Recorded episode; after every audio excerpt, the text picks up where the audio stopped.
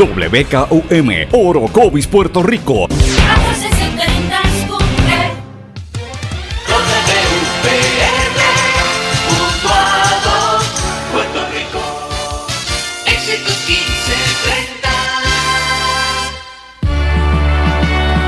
Transmite WEXS Patillas Guayama. XXX 61. Escuchas WMDB desde Fajardo, Puerto Rico, a través del 1480M y a través de www.el1480.net. 1480. Todo lo que dice genera controversia. Cada vez que ella se expresa, los haters se agitan, los políticos tiemblan porque es la única comprometida con la verdad. Periodista, bloguera, relacionista licenciada, analista de la noticia, escritora y le dicen la provocadora en las redes sociales. Y ahora comienza en blanco y negro con Sandra Rodríguez Coto.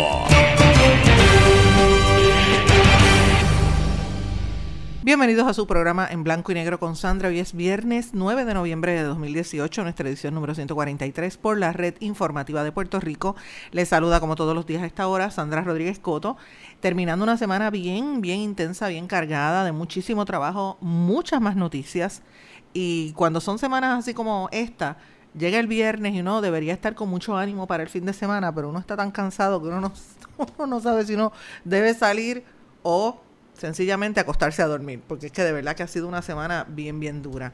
Eh, amigos, esta semana, eh, obviamente, el fallecimiento, todos los, actos fúnebres de Héctor Ferrer, la legislatura, la aprobación de, de eh, el acuerdo de, con los bonistas y con Cofina, que también fue una, una firma de un proceso bastante atropellado y se hizo de manera sin ir a vistas públicas, una situación bastante terrible donde la mayoría de la gente ni se entera del impacto que vamos a tener con eso.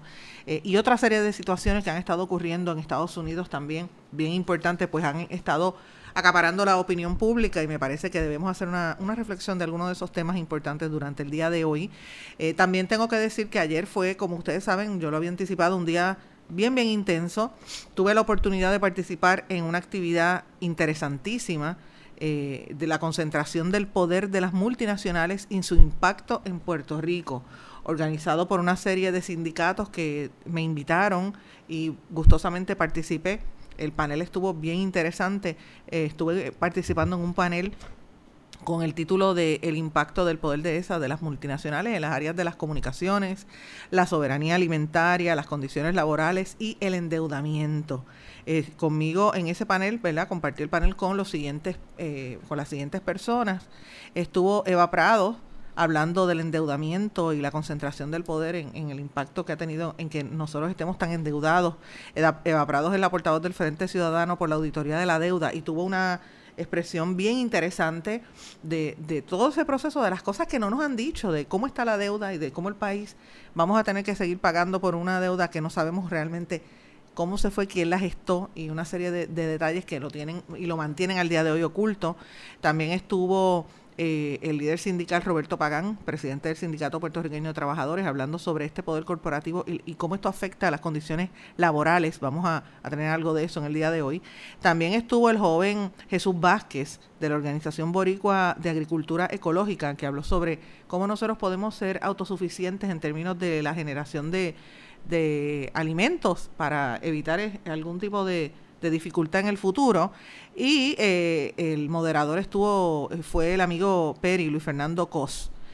También durante ese foro, al principio, tuvo eh, de invitado al señor Gabriel Casnati. El señor, yo digo señor, pero es un muchacho jovencito, un líder sindical eh, y ambientalista de Brasil, que nos dio una presentación sobre cómo el poder, se, la concentración del poder ha tenido un impacto a nivel general en toda la región y fue ciertamente bien aleccionador, bien interesante todo lo que él dijo. Vamos a hablar un poco sobre esto. Ayer también tuve la presentación de, mi libro en, en Casa Norberto, en Plaza Las Américas. Y de verdad que fue una actividad bien emotiva. yo salí de allí literalmente drenada. Fue mucha, mucha gente. Vino gente que me estaba oyendo, me oye aquí por la red informativa hasta de, de Sidra, de Calley, eh, del centro de la montaña también bajaron, de Orocovis. O sea, estoy bien agradecida por la cantidad de gente que estuvo allí. Después, nosotros prácticamente cerramos el, centro comercial. Eh, Ricky también, eh, compañero de, de la emisora X61 bajó desde patillas, así que se lo agradezco, pero se, estaba escondido en una esquina, no me dio tiempo ni, ni ir a saludarlo, lo, traté de saludar por el micrófono, pero él, seguía escondido. Pero, de hecho, se escondió detrás de un hermano mío que estaba por ahí y yo decía, pero mira este hombre escondido por ahí detrás.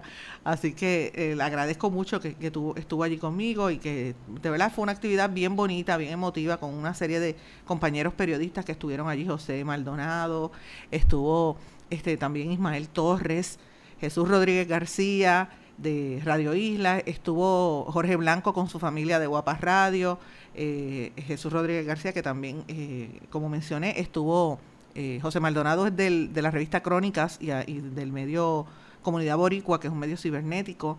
También estuvo pues Ismael Torres, que fue por muchos años en, AP. Estuvo también el periodista Héctor Ereter y una serie de compañeros que estuvieron allí y amigos. así que le agradezco mucho la asistencia. Pero bueno, vamos a algunas de las noticias importantes para el día de hoy, que yo creo que debemos estar analizando. Y en Puerto Rico y en el resto del mundo, ¿verdad? Obviamente tengo también otras cosas que quiero compartir con ustedes en el cierre de esta semana, pero vamos a comenzar de lleno. Obviamente en el día de ayer, eh, una de las noticias más eh, impactantes fue las honras fúnebres al quien fuera el presidente, expresidente del Partido Popular Democrático, Héctor Ferrer uno de los principales líderes en la política de este país en la, última, los, en los últimos 20 años, sin lugar a dudas, fue una, un evento cargado de emociones y de energía, no solamente para sus familiares, sino para todos los que de alguna manera u otra lo conocieron. Eh, él fue recibido eh, en, el, en, el, Capitolio, el, cuerpo de, de, Héctor Ferrer fue recibido en el Capitolio, se le rindieron las honras fúnebres, estuvo hasta el gobernador Ricardo Rosselló, que tuvo unas expresiones eh, muy, eh, muy emotivas. Y obviamente se nota la relación que ellos tenían de amistad que trascendía las divisiones político-partidistas y eso y a eso es lo que uno tiene que aspirar, obviamente.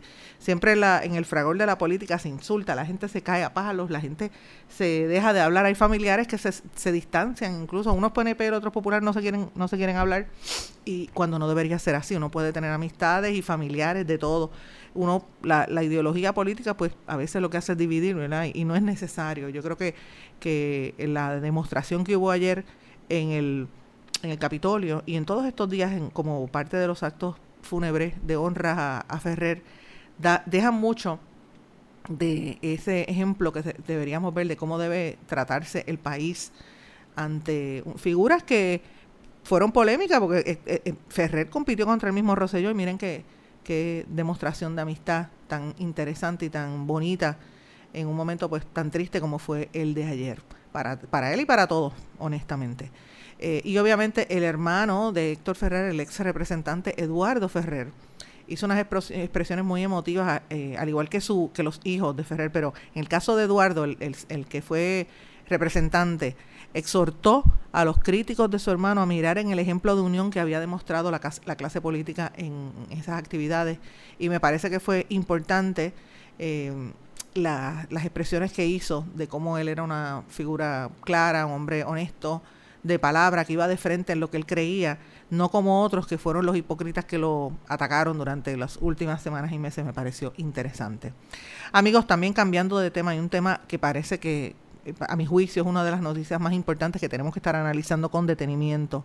El juez de primera instancia de San Juan, Antonio Cuevas Cruz, sentenció que los periodistas de Puerto Rico que quieran reclamar por las acciones de los agentes del negociado de la policía que ocurrieron durante las manifestaciones del pasado primero de mayo van a tener que ir a pedirle, eh, tú sabes, favores y a explicarle y a quejarse pidiendo un turno de posición en el caso de la federal de la reforma de la policía.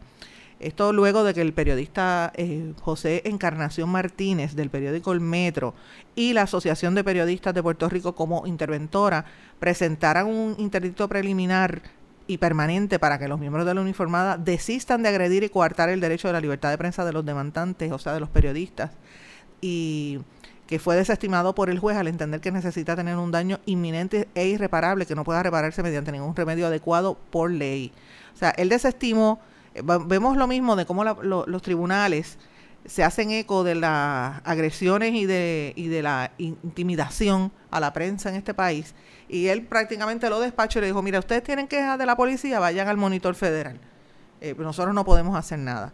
Y ciertamente aquí hay un monitor supervisando los actos de la policía, pero a mí me parece que esa determinación del juez eh, lo que representa es cómo el poder político de Puerto Rico a veces se alía. los jueces que son nombrados por políticos hacen, este, toman decisiones políticas simple y llanamente por el hecho de que no les conviene. Eh, y en esta ocasión es un error tomar esas determinaciones porque una limitación al ejercicio de un periodista, la agresión a un periodista, eh, lo que hace es, no, no es necesariamente un impacto hacia ese individuo, que en efecto lo es, pero es, realmente el impacto hacia la limitación al derecho de usted como público a informarse. Y si el periodista estuvo cubriendo las manifestaciones del primero de mayo no era para utilizar a la prensa como escudo o como pretexto para caerle arriba a la gente, como pasó. Aquí se agredieron muchos periodistas y a veces como que los policías se ponen belicosos y los agentes se ponen belicosos y, y a veces los políticos se, se jactan de que mira qué bueno que le, le metimos por la cabeza a tal periodista, cuando deberían sentirse que un ataque a un periodista es un ataque a, la libertad de expresión, porque el periodista es el intermediario entre la noticia, entre la acción y el pueblo. El, periodista muchas veces es quien está representando al pueblo, se convierte en los ojos y los oídos de lo que está ocurriendo y es el quien denuncia, el, que está en primera fila y no está para estar cogiendo eh, agresiones. Una agresión a un periodista es una limitación a la libertad de expresión y a la libertad de prensa. Y esto eh, me llama mucho la atención que se dé esta determinación en momentos donde se está dando un clima de agresiones y de limitación a la libertad de expresión en el mundo, particularmente en Estados Unidos, con lo que ha ocurrido eh, particularmente con el presidente Donald Trump y las expresiones que ha tenido tan horribles hacia la prensa norteamericana, no solamente contra el periodista Acosta, que le quitaron la credencial y lo sacaron de, de la Casa Blanca porque él hizo unas preguntas y una, una persona allí, una empleada, trató de arrebatarle el micrófono, sino también contra los periodistas, incluso una periodista negra a la que, a la que Trump le dijo, tú eres una racista, mira, mira qué insulto.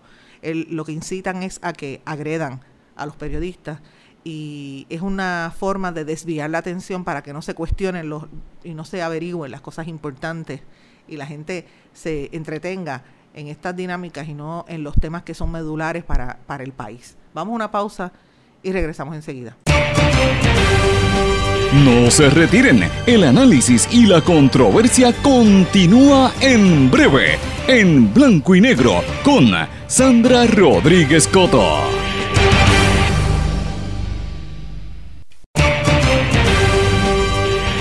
Y ya regresamos con el programa de la verdad, en blanco y negro, con Sandra Rodríguez Coto.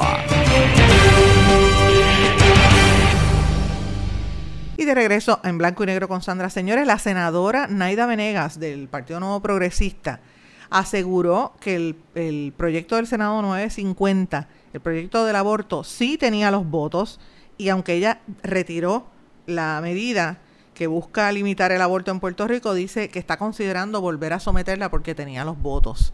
En el proceso de la sesión ordinaria del Senado, Brown explicó que le pidió al presidente del Senado, Rivera Chats, que devolviera a la Comisión de Relaciones Federales, Políticas e-, y Económicas para que continúe con la evaluación en la, del proyecto en la próxima sesión. Y ella dice que, que ya lo, lo, hizo para seguir evaluándolo, pero que la pieza legislativa sí tenía los votos y que iba a, pero lo que se iba a aprobar no era un proyecto que ella sometió, sino eh, era otro con una serie de enmiendas. Evidentemente esta medida lo que está buscando es eh, una pieza, según ella, de protección a la mujer y dice que no es antiaborto. Sin embargo, las organizaciones de la mujer entienden que sí lo es y lo estaban celebrando. Los opositores lo han celebrado. Por ejemplo, la colectiva feminista dijo a través de en las redes sociales que eh, los senadores no están convencidos de querer restringirle a una mujer el derecho al aborto. El, aborto.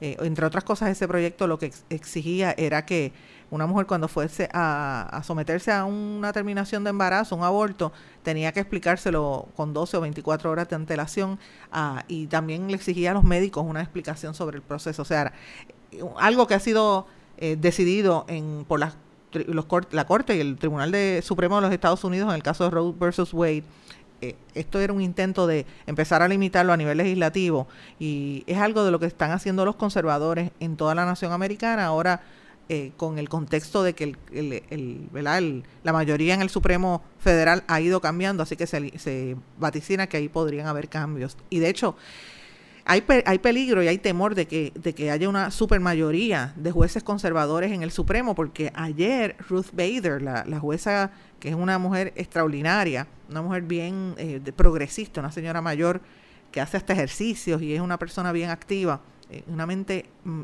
brillante, tuvo una caída y se fracturó, me parece que una cadera o unas costillas. Esta señora tiene 85 años, o sea, está mayor de edad y es probable eh, que anticipen que se tenga que retirar de, su puesto en el Supremo y así le daría otra oportunidad a Donald Trump para que nombre a otro juez. Así que imagínense, la situación está bien terrible.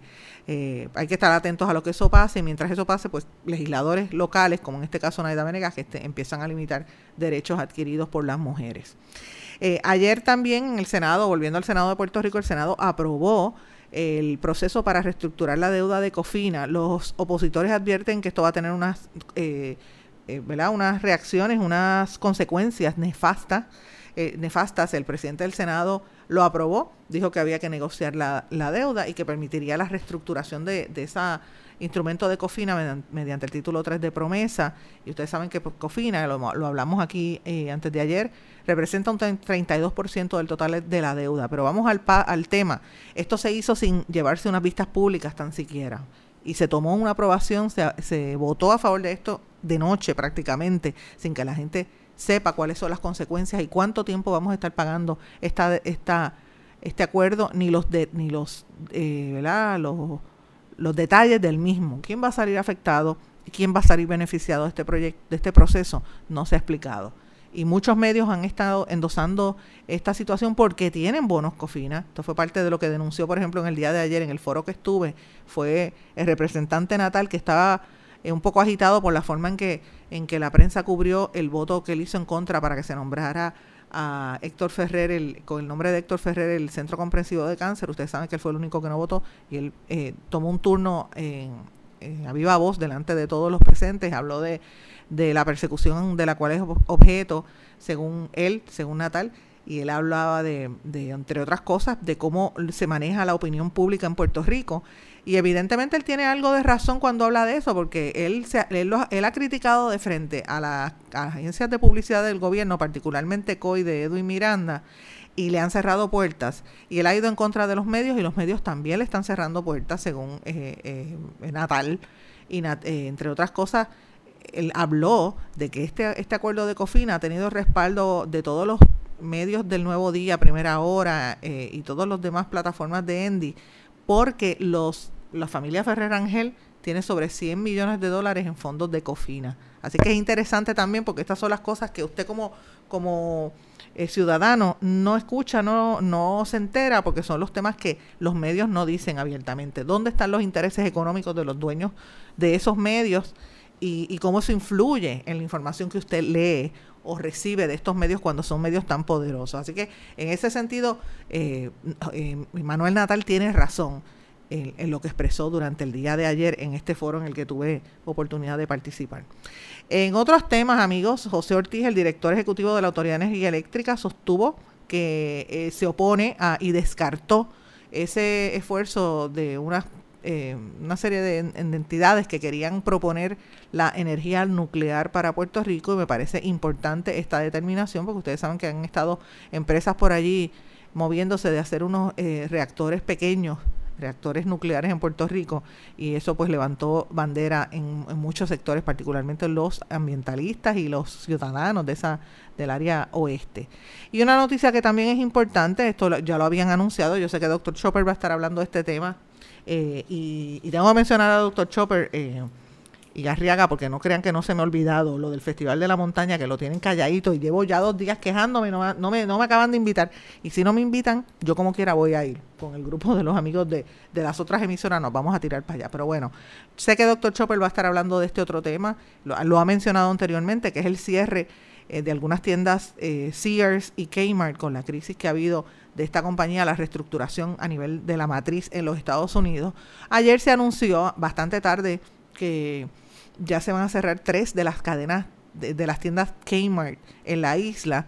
Estas son las de el centro comercial eh, Las Catalinas Mall en Caguas, Kmart de San Germán y Kmart de San Patricio Plaza en Guaynabo. Esta en particular, la de San Patricio Plaza, era prácticamente el anchor tenant, el principal eh, inquilino del centro comercial San Patricio. Llevaba 54 años en San Patricio Plaza. ¿Usted sabe lo que es eso? 54 años. Y eh, tomó por sorpresa a los dueños del molde que le van a cerrar la tienda.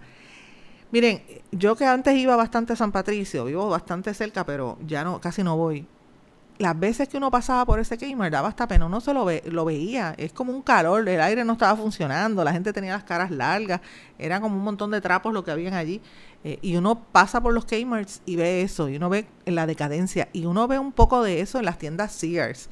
Si estos cierres se han anunciado así, no se sorprenda que empiecen mayores cierres de las tiendas Kmart, eh, Sears también, que es la matriz de esto, y va a haber, eso va a, a reestructurar o va a haber un cambio importante en los diferentes centros comerciales, como lo es Plaza Las Américas y Plaza del Caribe, donde tienen tantos espacios estas tiendas. Así que me parece interesante, importante que estemos hablando de estas eh, noticias. Señores, y vamos a pasar a las noticias de los Estados Unidos y América Latina, porque tengo varias cosas que quiero comentar. En Estados Unidos, eh, ustedes saben que ah, en el tiroteo ocurrido en la medianoche de, del miércoles, me parece, eh, jueves, ¿verdad? El jueves, perdón, hubo, el total fue que ayer trascendió que hubo 12 muertos y 25 heridos. Y luego supuestamente el atacante se suicidó. Esto fue en, en California. Em, y obviamente 12 muertos. Estos tiroteos así masivos siguen ocurriendo en los Estados Unidos por el acceso a las armas. Eh, pero obviamente usted ve el, el, tema de la salud mental y cómo es que estas, estos funcionarios, esta gente se vuelve loca y entra a los sitios y sigue disparando. Parece mentira que uno tenga tantos tantas noticias que llega la gente que se siente como, eh, como que inmune a las estadísticas y sí la oye y no le hace mucho caso, pero esto es bien preocupante el alza de este tipo de situación. Y la multinacional estadounidense Google anunció varios cambios en la manera en que la empresa lidia con los posibles casos de acoso sexual, una semana después que miles de sus empleados en todo el mundo organizaron una acción coordinada de protesta sobre esa situación. Esto lo dijo el consejero delegado general de Google, Sundar eh, Pichai, que es el director, explicó que eh, escuchó muchas historias y empezaron a hacer cambios en la estructura eh, de recursos humanos de esa empresa a nivel global. Así que muy, muy bien, un poco tarde, pero bastante bien. Estados Unidos rechazó también suavizar las sanciones a Corea del Norte y frenó permisos para proveer ayuda. Hubo también manifestaciones en todos los Estados Unidos pidiendo que, la investigación sobre Rusia continúe, esto después del despido del fiscal general Jeff Sessions, pero la gente está bien preocupada por eso, por el impacto que tuvo la, en la injerencia de los rusos en, las, en la política. Y Estados Unidos sienta las bases para limitar las solicitudes de asilo en la frontera con México. Eh, bajo una modificación a la espera de la eh, firma final del presidente Trump. Los inmigrantes que cruzan de manera irregular la frontera no podrán solicitar asilo en el país. Solo podrían hacerlo quienes accedan por puntos de acceso autorizados, según se informó en el día de ayer. Eh, y obviamente, pues sigue el tema de este tiroteo que ha dejado sin, respuestas a tanta gente por esta tragedia tan grande que ha ocurrido en los Estados Unidos en el día de ayer con tantos eh, jóvenes mayoritariamente y familias afectados por ese tiroteo en, en, South, Southern Oaks, al sur de la Florida. La gente está todavía sin respuestas. Así que estas son algunas de las noticias, un panorama bastante general que le he dado de lo que está ocurriendo en Estados Unidos. En América Latina hay unas noticias también bien interesantes en Venezuela, en, en México, en Nicaragua. Y luego de esta pausa vamos a retomar algunos de estos temas y vamos a hablar de lo que ocurrió durante el día de ayer. Vamos a una pausa. No se retiren, el análisis y la controversia continúa en breve, en blanco y negro, con Sandra Rodríguez Coto.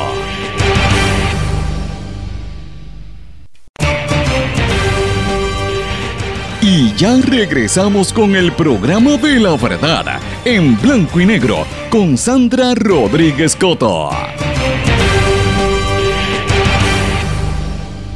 De regreso en blanco y negro con Sandra, me parece importante dejar, dejarle saber una noticia que me llamó mucho la atención. La firma Facebook anunció que eliminó 14 millones de mensajes eh, pro terrorismo en lo que va de año. Eh, ¿Usted sabe lo que es eso? 14 millones de mensajes pro Al Qaeda y pro Estado Islámico y de todas las organizaciones afiliadas en el mundo. Esto es una situación bien preocupante porque vemos un alza en este tipo de, ¿verdad? de, acciones. Otras noticias importantes del mundo es que México eh, dice que va, la firma del tratado con Estados Unidos y Canadá del Tratado de Libre Comercio va a ser el 30 de noviembre. Vamos a estar escuchando mucho de ese tema. Y obviamente, pues como mencioné, eh, una serie de noticias importantes en, en toda la región de América Latina. Eh, y en Venezuela, por ejemplo, en Nicaragua, Venezuela la Fiscalía pide 70 detenciones por el, envío de remesas ilegales a Venezuela.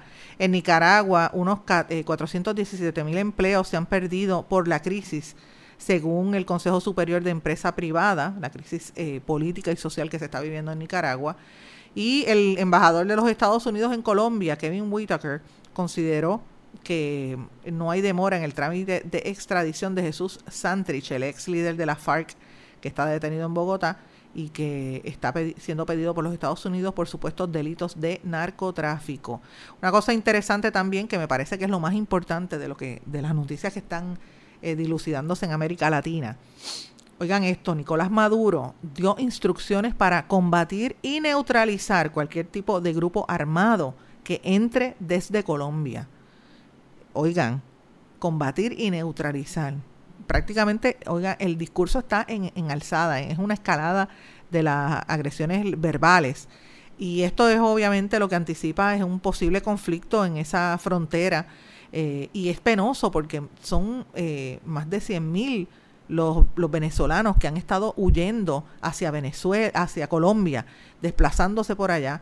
Y obviamente este, la semana pasada tres miembros de la Fuerza Armada Nacional Bolivariana, la de Venezuela, eh, supuestamente fueron, eh, fueron acusados de asesinar, eh, de ser víctimas de asesinato por supuestamente agrupaciones paramilitares violentas. Entonces, el presidente venezolano ha dicho que Venezuela se respeta y ya ha dicho que va a alzar la situación ¿verdad? bélica potencial de guerra entre esos dos países. Preocupante porque eso es cerca en nuestro entorno, yo se lo dije, lo que está pasando en Venezuela no es eh, cáscara de coco, es bastante serio lo que está pasando allí, al igual que en Nicaragua. Esto, esto es a, punto de que venga una chispa, un chispetazo y empiecen las agresiones. Dios quiera que no lo, no, porque no es, no es bueno ningún tipo de guerra. Señores, quiero eh, compartir con ustedes parte de lo que dijo en el foro del día de ayer este joven que se llama Gabriel Casnati. Este señor es un muchacho bien joven, parece un bueno, yo creo que es millennial, pero con una, una eh, trascendencia y, y un discurso importantísimo eh, que nos presentó el poder de, la, de cómo las empresas multinacionales han ido teniendo impacto en todo el mundo y la presentación que hizo es importante. Gabriel Casnati, para, para que ustedes sepan, como mencioné, él es, eh, él es brasilero, tiene un acento en español, pero habla el español muy, muy, muy claro este, y tiene mucha adicción este joven, pero él es de Brasil. Estuve conversando bastante con él, muy simpático. Y ha trabajado con el movimiento sindical y con organizaciones sin fines de lucro en los temas relacionados a justicia social, justicia fiscal y los tratados de libre comercio. Y obviamente es un opositor a, las políticas de, de verdad que, que, tratan de destruir el, ambiente, destruir la la igualdad de los trabajadores y entonces están bien preocupados por lo que está ocurriendo ya en Brasil con la situación de Bolsonaro. Eh, y obviamente la amenaza que ya dijo directamente Bolsonaro que va a ir en contra de todos los ambientalistas y, de los que sean sus opositores, así que anticipan un clima de mucha tensión. Escuchemos parte de lo que dijo Canati en el foro de ayer. Los salarios quedaron estancados, los salarios de los trabajadores, la, la riqueza de los mil millonarios viene creciendo Hoy en día, un por ciento de los bancos concentran 40% de los servicios financieros globales y los servicios financieros están involucrados en todos los sectores productivos. Y hay un estudio de Oxfam, que es una ONG británica, que ya tuve el placer de trabajar por ellos también, que se quedó bien conocido alrededor del mundo, que hicieron estudios sobre la que se llama una economía al servicio de un por ciento que, es este gráfico que yo puse acá, que es a nivel global, que por la primera vez en la historia la plata, la riqueza que tienen los 62 mayores mil millonarios, 62 mayores mil millonarios, ellos tienen más plata que el 50% más pobre del mundo. O sea, 62 personas tienen más plata que más de 3 mil millones de personas en todo el mundo. Y eso, se, y eso es algo que, que ocurrió, está ocurriendo por la primera vez en la historia. Eh, mira el gráfico. Y en Brasil, que, que también hicieron un estudio en el año pasado, vieron que seis familias de mil millonarios, seis familias, controlan la misma plata que 50% del país, unos 100 millones de personas. Brasil, como casi toda Latinoamérica, es uno de los países más desiguales del mundo. Y así vemos que la desigualdad en Brasil puede ser aún peor que este, este gráfico que demuestra que el 62 personas tiene más plata que mitad del mundo. Esto me parece muy grave. En cuanto los salarios se queden estancados, la, la, la riqueza en la mano de menos gente se queda aún más concentrada. Y la gente no tiene como patrimonio de, de 50 mil millones, crece para 100 mil millones, 200 mil millones, como llega a punto que yo personalmente ni siquiera entiendo cómo que alguien puede tener tanta plata y qué, qué hacer con todo eso, como es imposible como por mil de generaciones es imposible. Entonces, como llegó a un nivel de, sí, de, de voluntad de tener más plata que, y, y, no emplear los sueldos, que es algo inédito y eso solo concentra el poder en las manos de aún menos gente. Acá es un otro estudio que solo para demostrar un poco este, este sentido de la concentración cada vez en manos de menos gente, que es un estudio que vino de Suiza, donde 80% del mundo corporativo hoy está en la mano de 737 eh, grupos de 37 millones y que 147 grupos controlan 40% de este núcleo. Y viene como de una universidad en Suiza, que no es el país más comunista del mundo, mucho por el contrario, es un paraíso fiscal, y de la revista Forbes, que es la revista de 2.000 millonarios, que tampoco es una revista muy comunista, como mucha gente en Brasil. Eso es parte de lo que dijo eh, Gabriel Casnati. Me parece interesante lo que él estaba planteando, señores, de cómo en el caso de Brasil tan poquita gente controla eh, la misma cantidad de el dinero, controla más dinero, digamos, que más de 150 millones de, de habitantes y lo mismo pasa en el mundo. Y obviamente el foro lo que demostraba era un poco eso, de cómo las empresas han ido controlando eh, toda, todas estas áreas de, de, la alimentación, de, la, de la, la economía, del aspecto laboral. Prácticamente en todos los sectores estamos teniendo ese dominio. Durante los próximos días voy a tratar de compartir algunas de estas eh, declaraciones de, estos, de estas personas que participaron en el foro. Me pareció eh, bien interesante de cómo es que se reparte el pan en el mundo. Una cosa increíble. Voy a compartir con ustedes parte de lo que expresó el, líder sindical Roberto Pagán sobre, sobre en, el foro, en el foro de ayer sobre cómo esta desigualdad afecta a, a, los empleados en el aspecto laboral. Escuchemos lo que dijo Roberto Pagán.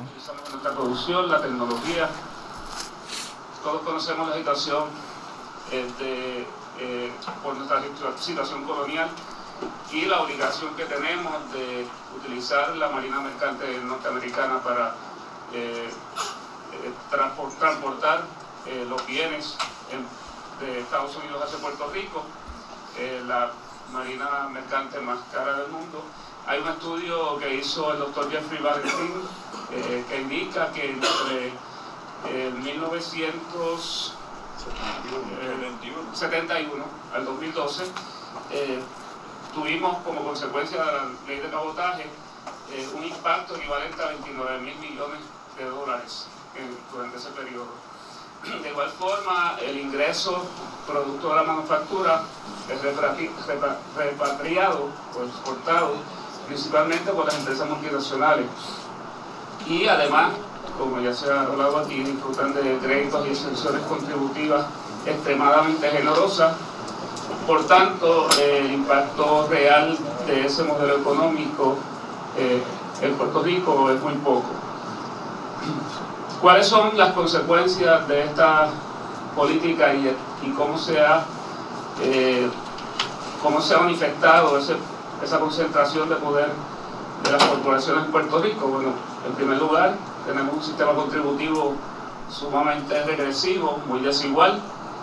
Eh, como a manera de ejemplo, el impuesto a las corporaciones foráneas hoy es de un 4%, mientras a las familias trabajadoras, a los asalariados, el impuesto eh, puede llegar hasta 33%, y eso no toma en cuenta los, impuestos que pagamos como consecuencia del IVU, eh, el impuesto al, consumo.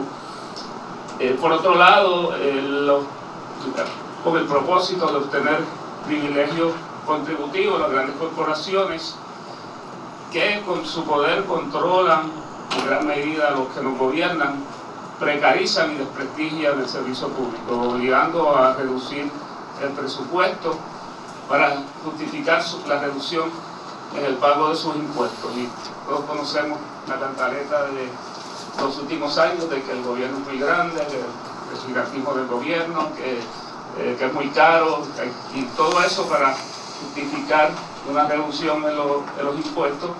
Esto es parte de lo que dijo eh, este líder sindical Roberto Pagán, donde hablaba con mucha razón de cómo eh, usted como individuo tiene que pagar 33% en impuestos versus cuando uno lo compara con, las corporaciones grandes que lo que pagan solamente es un 4% y es pues parte de la de las injusticias y a la hora de, pagar eh, la, la, planilla es que uno lo debe sentir eh, y uno debe analizar el impacto que esto tiene y de las políticas que tienen estas empresas de limitar eh, y, recibir beneficios, de limitar su, su fiscalización, incluso cómo los sectores del gobierno se alían a estas entidades y el que se fastidia, el que está, sale chavado es el, el ciudadano promedio. Señores, vamos a una pausa y regresamos enseguida.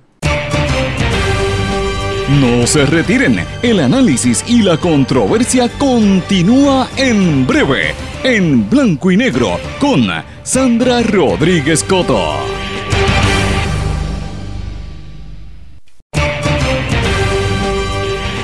Y ya regresamos con el programa de la verdad, en blanco y negro, con Sandra Rodríguez Coto.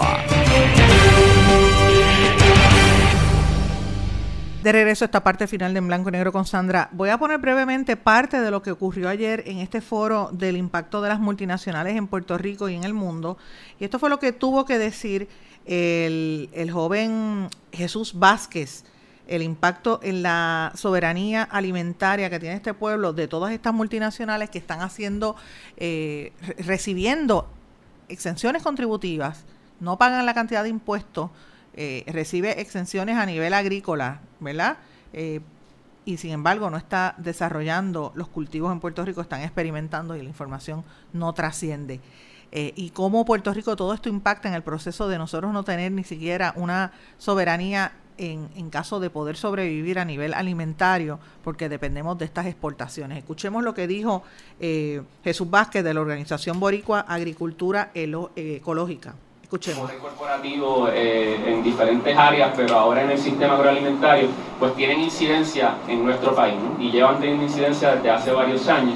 Eh, pues podemos mencionar a, a, Bayer, a Dow, a Illinois Crop Improvement, Pioneer, Syngenta, Raistec, Monsanto. Importante que sepamos cómo se llaman estas compañías y que sepamos además dónde están. En, en, la, en la lámina podemos ver un poco los pueblos, ¿no? Sede en Santa Isabel, sede en Juana Díaz, eh, Salinas, etc. Entonces podemos ver un, elemento en común, ¿verdad? Un, factor que tienen todas en común, que es que están en el Valle la mayoría están concentradas en el Valle Agrícola del Sur. Y el Valle Agrícola del Sur son los mejores terrenos agrícolas que tiene Puerto Rico, las condiciones eh, del suelo, eh, es un área bien llana también, eh, son propicias para producir alimentos.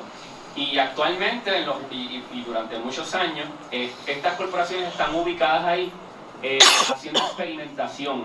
O sea que estamos hablando de alto uso de, agrotóxicos, experimentación al final le ponemos un signo de pregunta porque no estamos del todo claros de lo que está pasando ahí, a pesar de que se tienen que llevar por algunas, dejar llevar por algunas regulaciones y no están produciendo alimentos. O sea, si nosotros sabemos que aproximadamente más del 80% de la comida viene del exterior, pues estas compañías que son supuestamente de producir alimentos, no están ni produciendo alimentos para el país, ¿no?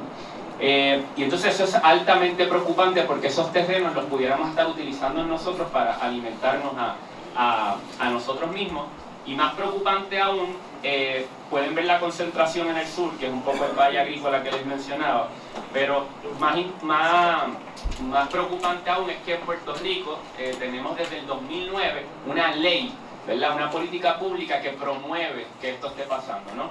Es una ley que, que les da incentivos, es una ley que, le, que hace que vengan más compañías, crea un paraíso eh, fiscal eh, a nivel de recursos, etcétera, para que estas corporaciones se instalen en Puerto Rico y así lo han hecho, incluso expandan sus operaciones.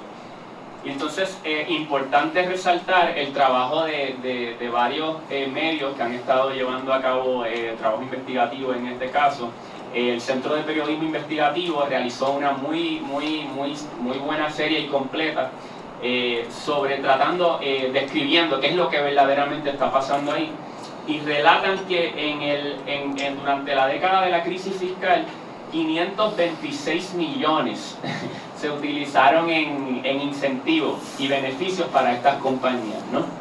Eh, y eso es un dato que nos debe de alarmar, eh, ¿verdad? Estudiando la deuda, eh, todos los esfuerzos que se, que se llevan dando por un tiempo, que eso se llevaba acumulando ahí, ¿no?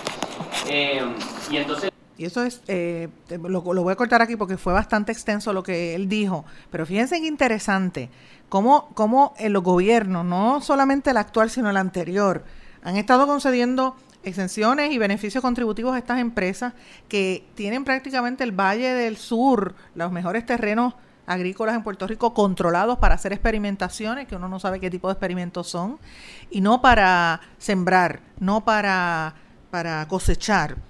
Y compare eso con la dificultad que tienen los pequeños agricultores de este país para que le den algún tipo de, de incentivo o para que el gobierno los ayude. Compárelo, compárelo para que usted vea. Y pensemos un poco en lo que pasó después del paso del huracán, cómo eh, en muchas áreas se les hizo tan difícil, a todos se nos hizo difícil el acceso a la comida, porque tenían cerrados los muelles, los tenían allí llenos de, de, vagones y, y, FEMA lo tenía controlado y mucha gente en este país pasó necesidad. Dios no quiera que tengamos una emergencia peor a la de este, a este huracán, pero todo indica que con el calentamiento global y todo lo que está ocurriendo, los, los huracanes podrían aumentar en su intensidad y Dios quiera que no venga un terremoto. Y mientras tanto, después que pase un evento, ¿de qué vamos a vivir? ¿Cuál va a ser nuestra, cuál va a ser nuestra fuente de alimentación? Si no tenemos terreno, los terrenos mejores para cultivo, para nosotros tener eh. Una, un poder de poder alimentarnos, se los han dado a estas empresas solamente para experimentar. Esto es una, una, situación bien preocupante de lo que no se habla y me parece que es importante que, lo pongamos en perspectiva. Señores, antes de terminar el, programa, que como dicho, hemos tenido una semana bien intensa, tenemos muchos temas de los cuales me gustaría seguir hablando, ¿verdad?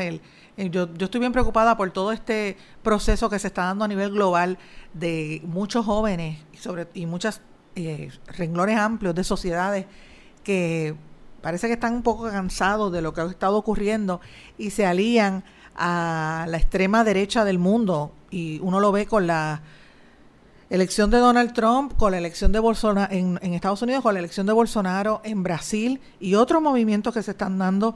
Y me parece que estos son temas de los cuales también debemos, estar hablando y mirándonos ante ese espejo para, ver qué impacto esto va a tener en Puerto Rico.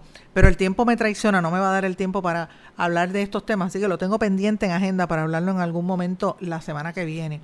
Y antes de irme, quiero mencionar una noticia que a mí me llamó mucho la atención. Es una noticia que trasciende eh, a nivel internacional. Eh, ¿Usted se imagina eh, cómo usted puede alterar su edad? Mire esto. Usted puede ir ahí, cambiar su nombre, incluso ir y decir, mira, yo no, yo me llamo María, pues ahora me voy a llamar este Petra cualquier nombre que se quiera inventar. Y usted puede ir al, registro y cambiar su nombre, pasar por el proceso. Incluso en otros sitios cambiar hasta su género. Hay gente que, que se opera de tener eh, eh, ser eh, los órganos reproductivos de un hombre y se convierte en mujer y viceversa. Imagínese usted poder cambiar su edad. Eso es lo que está pasando en Holanda con Emily Rattleband, un holandés de 69 años que oigan esto, inició una batalla legal para poder quitarse 20 años de su edad natural. Yo conozco mucha gente que quisiera quitarse años. El holandés de 69 años dice, eh, ¿por qué no puedo decidir sobre mi edad si estamos en una época donde tú puedes decidir y cambiar ah, tu nombre, tu género, ¿por qué mi edad? No. Él dice que, que él se siente joven, que se siente activo, que es guapo y que se siente que en vez de tener 69 años tiene 49. Eh, él, él es un gurú motivacional y dice que, que, quiere cambiar su fecha de nacimiento del 11 de marzo de 1949 al 11 de marzo de 1969. Así que eh, esto es una... Me, me, resultó gracioso porque él dice que él tiene un cuerpo que se siente joven, que se siente un hombre de 45, dice, dice que él se siente como un dios joven y que lo está haciendo, pero oigan esto, porque se siente discriminado por su edad y dice que va a los sitios y que no consigue pareja y que la gente lo trata como un viejo cuando él luce como joven y se siente como joven. Así que eh, yo les pregunto a ustedes, ¿cuántos de ustedes han pensado en quitarse años de edad? Porque fíjense que aquí hay toda una industria en Puerto Rico y en el mundo dedicada a hacerse cirugías plásticas, a productos de, verse jóvenes, a la, regeneración, las células madres que se ponen en la cara, las veces que se ponen botox las mujeres para no ver las arrugas y muchos hombres también. Todas estas cirugías que se hacen para verse más joven, buscando la fuente de la juventud. Imagínense si es posible que se puedan no solamente quitar años del aspecto físico, sino también a nivel legal eh, qué pasaría en Puerto Rico y si usted estaría dispuesto a hacer eso, a cambiar su edad para verse más joven. Con esto los dejo, señores.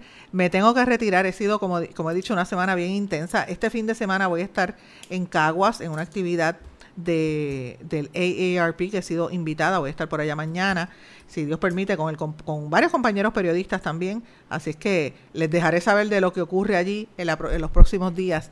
Y espero que todos pasen un buen fin de semana eh, gracias por su sintonía y gracias a todos por mantenerse en blanco y negro con Sandra. Que pasen todos buen fin de semana. ¿Se quedó con ganas de más? Busque a Sandra Rodríguez Coto en las redes sociales o acceda a en blanco y negro.blogspot.com porque a la hora de decir la verdad solo hay una persona en la cual se puede confiar. Sandra Rodríguez Coto en blanco y negro.